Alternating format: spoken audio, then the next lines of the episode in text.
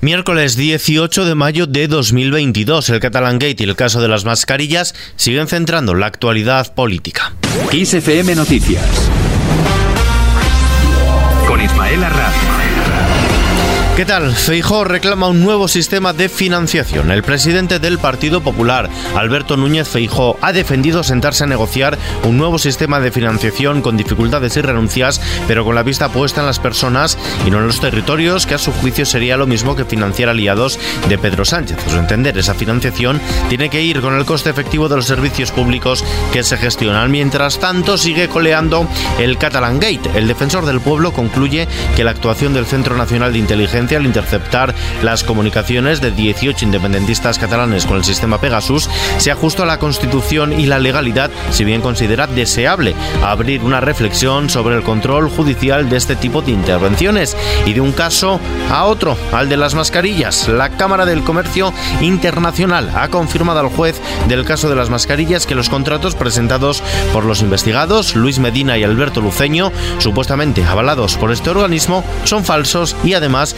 Ninguno de estos dos empresarios pertenece a dicha Cámara de Comercio Internacional. Respuesta a la solicitud planteada en este sentido tanto por el Ayuntamiento de Madrid como por Podemos. Fuera de nuestras fronteras, el gobierno ruso ha ordenado la expulsión de 27 diplomáticos de la Embajada Española en Moscú y del Consulado General en San Petersburgo en reciprocidad por la medida, en el mismo sentido adoptada por España el pasado 5 de abril. El departamento que dirige Sergei Lavrov ha procedido a declarar persona non grata a los 27 diplomáticos españoles, dándoles siete días para abandonar el país. Y sobre la posibilidad de que Rusia deje de suministrar gas a Europa, la Comisión Europea ha recomendado a los países de la Unión que se preparen para este escenario en el que ha propuesto limitar el precio del gas en el mercado mayorista de la electricidad, una medida similar a la que han pedido aplicar España y Portugal, considerando su condición de isla energética. A la par, Bruselas ha instado a reducir la demanda de electricidad como parte de sus recomendaciones a corto plazo. Por otro lado, la adhesión de Suecia y Finlandia a la OTAN no está suscitando el consenso necesario entre los 30 aliados tras la primera reunión del Consejo Atlántico que ha revisado la candidatura de ambos países escandinavos a entrar en la alianza militar. Los aliados no han dado el visto bueno a abrir negociaciones con Helsinki y Estocolmo por las reticencias de Turquía. De vuelta a casa, el PSOE ha retirado la enmienda a la Ley de Garantías de la Libertad Sexual conocida como ley del solo sí es sí, la enmienda sobre prostitución, ante la falta de apoyo para sacarla adelante. Los socios de gobierno se oponían a esta iniciativa, ya sea por su posición a favor de esta práctica o por su postura a la hora de tratar la prostitución en otra norma específica. Desde la bancada socialista insisten en la tipificación penal del proxenetismo. Laura Berja, en la Comisión de Igualdad del Consejo. Persecución del proxenetismo frente a la completa impunidad que tiene en nuestro país es una prioridad para el PSOE. No podemos perder ni un minuto, ni un minuto en ser exigentes en la tipificación penal del proxenetismo. Los que sostienen la industria proxeneta, los que prostituyen a las mujeres y se enriquecen a costa de la violación de mujeres. No, señoría, no hay relación laboral en la violación de mujeres. Lo que hay es esclavitud y muchísima violencia, señoría.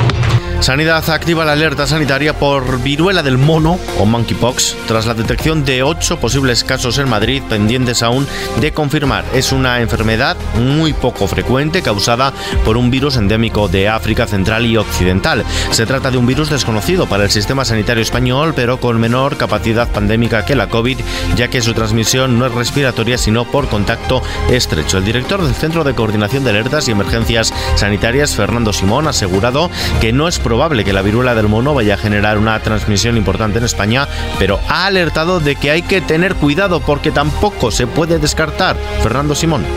Debería de ser algún caso que pudo llegar desde África. Vamos a ver si se puede identificar en Reino Unido o en los casos de Portugal y si los nuestros se confirman en los nuestros y veremos a ver cómo, se, cómo evoluciona. No es probable que vaya a generar una transmisión importante, pero no lo podemos descartar. Entonces tenemos que tener mucho cuidado.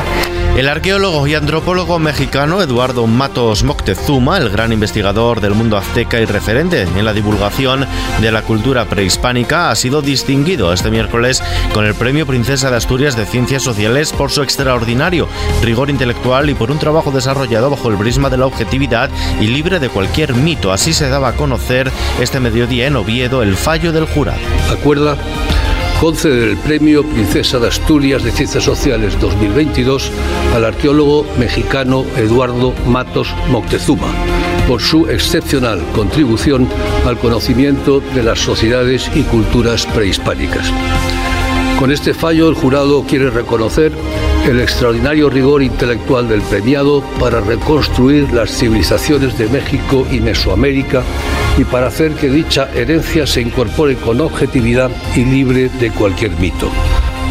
En la página económica Naciones Unidas rebaja la previsión de crecimiento. La ONU ha rebajado del 4 al 3,1% su previsión de crecimiento para la economía mundial este año como consecuencia de la guerra en Ucrania que está agravando el problema de la inflación y amenazando la frágil recuperación de la crisis de la COVID-19. En este sentido, el Banco de España ha anticipado una, una nueva revisión a la baja de sus previsiones de crecimiento para la economía española por debajo de lo estimado en abril en un contexto de incertidumbre marcado por la guerra en Ucrania, el alza de precios y la persistencia de los cuellos de botella en los procesos productivos. Y tras conocer estos datos, la bolsa española ha cerrado prácticamente en tablas, una leve subida del 0,01%, afectada por la caída superior al 2% de Wall Street al final de la sesión. El IBEX 35 se despide esta mañana desde los 8.476,4 puntos, con el euro cambiándose por un dólar con 5 centavos.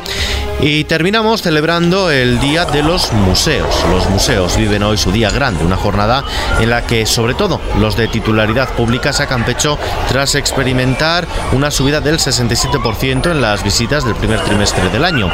En esta jornada de puertas abiertas, charlas y actividades para acercarse más al público, los museos parecen haber recuperado el músculo perdido durante la pandemia y puestos a celebrar su día, cuyo lema es el poder de los museos y todos los logros conseguidos en estos dos años, Ucrania también está presente. Miquel Iceta, ministro de Cultura, invita a acudir a los museos. Queremos que todo el mundo pueda aprovechar de las visitas a los museos para enriquecerse culturalmente, para ser más feliz. La cultura ha sido refugio en momentos de pandemia y ha de seguir siendo la compañía próxima en los años a venir. Espero que disfruten de su estancia, de su visita al museo, que desde luego no sea la última.